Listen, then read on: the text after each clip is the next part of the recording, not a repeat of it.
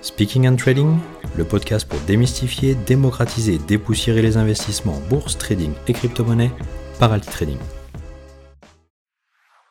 Quand on se penche sur les parcours les plus extraordinaires de traders ou de personnalités liées au monde de la finance, peu de femmes sont citées. Certaines ont pourtant révolutionné cet écosystème ou l'ont chamboulé. Meredith Whitney est l'une de ces femmes. Début des années 2000, elle était l'une des analystes financières les plus estimées de Wall Street, ainsi que l'une des femmes les plus influentes de la finance mondiale. La plus crainte d'ailleurs aussi. On la disait capable de prévoir, voire de prophétiser les malheurs à venir pour les plus grandes banques des États-Unis. Alors que rien ne l'y destinait, sa compréhension hors norme des marchés et ses prévisions spectaculaires l'ont placée en pleine lumière. Je vous propose de découvrir le parcours exceptionnel de celle que l'on surnommait l'oracle de Wall Street.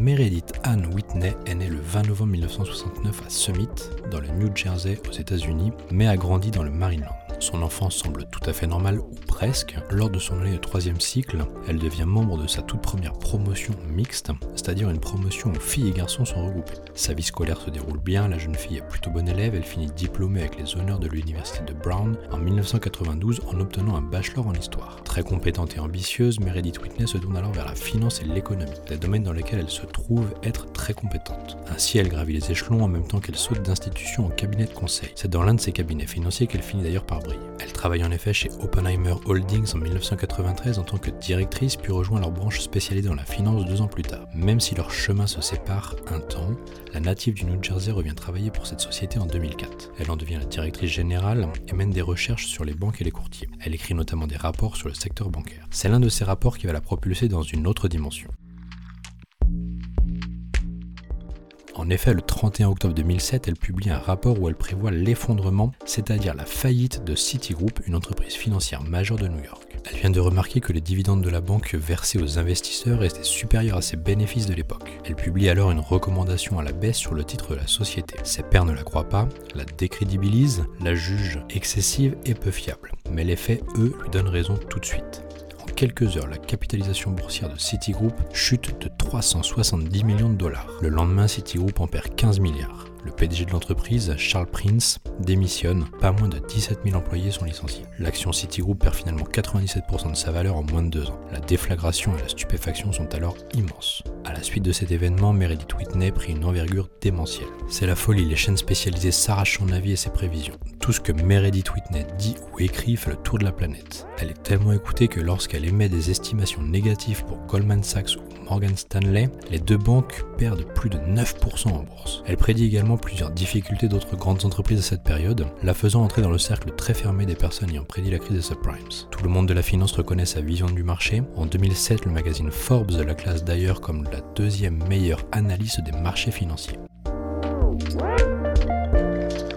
Le 18 août 2008, elle est en couverture du magazine Fortune qui la classe parmi les 50 femmes les plus influentes en affaires et les plus puissantes du monde. Elle apparaîtra dans ce classement jusqu'en 2013. En 2009, le Time Magazine la considère comme faisant partie des 100 personnes les plus influentes au monde. Et bien évidemment, Bloomberg la surnomme l'oracle de Wall Street. Beaucoup d'investisseurs reconnaissent son avis, mais beaucoup de professionnels le craignent également, à tel point que l'américaine fait l'objet d'ailleurs d'un nombre non quantifiable de menaces de mort dans sa carrière, que ce soit à son travail ou à son domicile. Mais même les plus grands analystes ne sont pas infaillibles. Meredith Whitney, malgré ses compétences, n'échappe pas à cette règle. Évidemment, une personnalité aussi médiatisée et influente est attendue au tournant par les professionnels de la finance et les détracteurs. Or, un jour, l'oracle de Wall Street s'est trompé.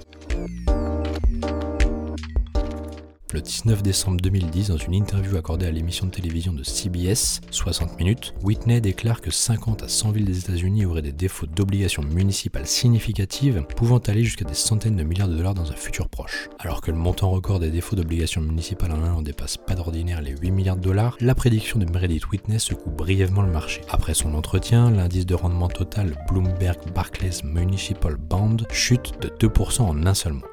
Pourtant, cela ne s'est pas encore produit plus de 10 ans après, occasionnant des critiques à son égard. Loin de se laisser abattre ou impressionner, l'analyste se mue alors en femme d'affaires financière.